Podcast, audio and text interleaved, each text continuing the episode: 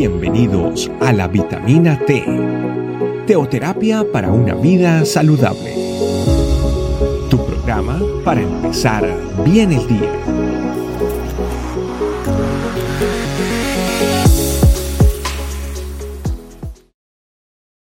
Hola, Dios te bendiga. Bienvenido a nuestra vitamina T del día de hoy. Hoy titulado La decisión de Pablo.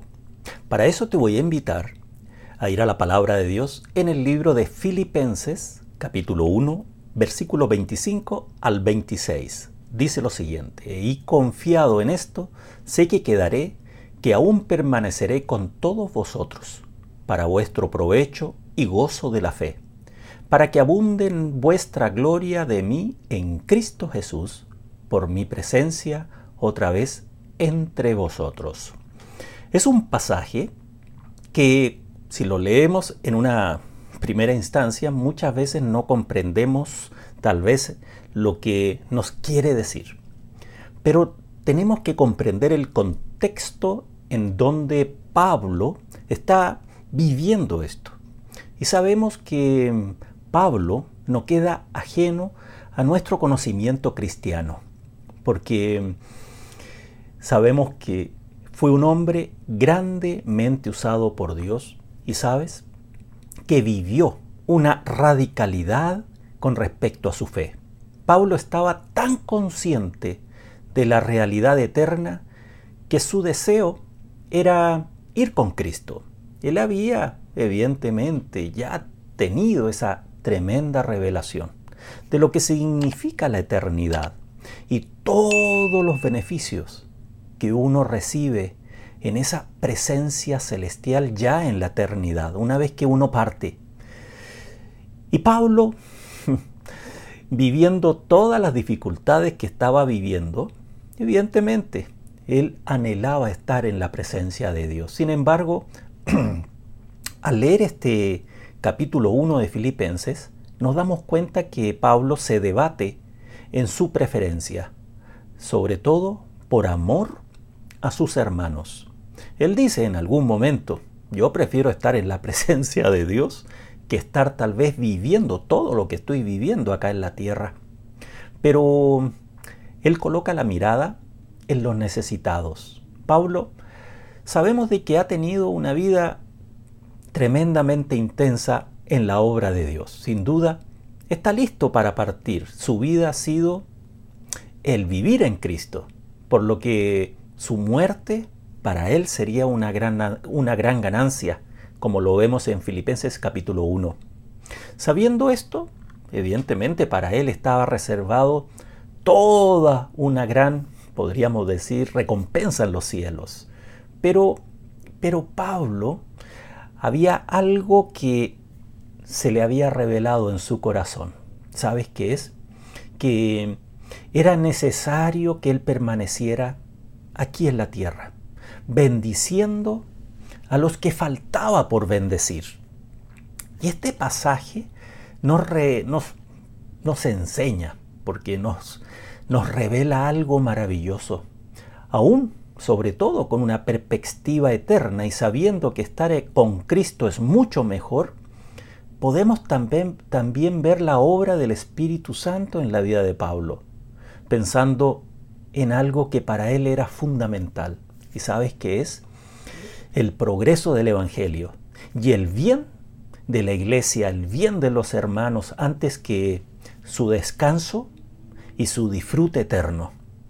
Para Pablo tal vez era mejor estar allá descansando en la presencia de Dios, pero para él había un trabajo que aún no terminaba, que era bendecir y bendecir y bendecir a las personas que estaban ahí con Él.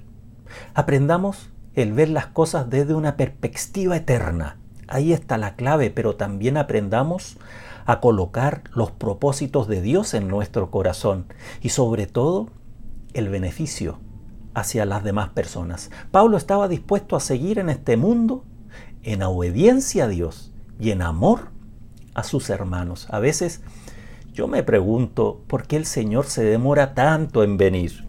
Anhelamos la venida de Cristo. Pero, ¿sabes?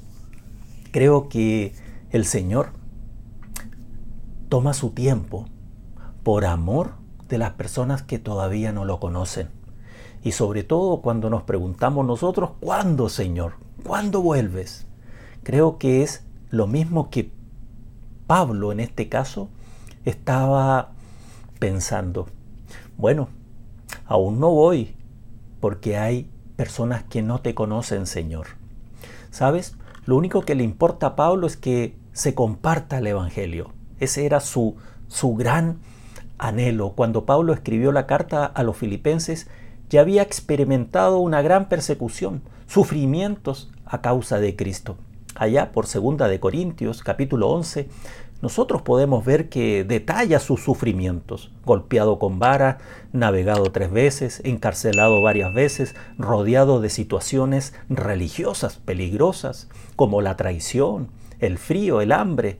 Sabía que tanto en la vida como en la muerte traería gloria y honor a Dios lo que él viviera. Sí, por eso Pablo escribe claramente, porque para mí el vivir es Cristo y el morir es ganancia. Mientras él estaba vivo, había que seguir adelante con el plan. ¿Sabes cuál? No pensar en él, sino que pensar en la gente, sabiendo que la recompensa ya está en los cielos. Pero mientras esté, hay un plan, que muchos conozcan al Señor. ¿Es el mismo el tuyo? ¿Es el mismo el mío? Hoy día nos hacemos esa pregunta. Cada uno busca lo suyo propio, dice el Señor. Pero, ¿sabes? Alguien nos compartió de Cristo. Por eso tenemos una salvación eterna en nuestras vidas. Y hay muchos que aún no son salvos. Por eso yo te invito a que compartamos, evangelicemos, sigamos proclamando las buenas nuevas. El ejemplo de Pablo es fundamental. Hagamos una oración, Padre, en el nombre de Jesús. Muchas gracias por este mensaje revelacional tan extraordinario en nuestras vidas en el día de hoy, sabiendo de que cada uno busca lo suyo propio, pero hoy la enseñanza es maravillosa. El saber que la recompensa ya está en los cielos, pero mientras estemos en esta vida, tenemos que pensar en aquellos que aún no son salvos. Por eso debemos proclamarte, debemos seguir adelante con dar a conocer las bienaventuranzas, tus palabras, Señor, el mensaje de salvación.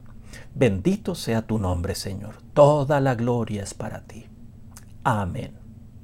Dios te bendiga y nos vemos en nuestra próxima Vitamina T. Gracias por acompañarnos. Recuerda que la vitamina T la puedes encontrar en versión audio, video y escrita en nuestra página web, estecamino.com.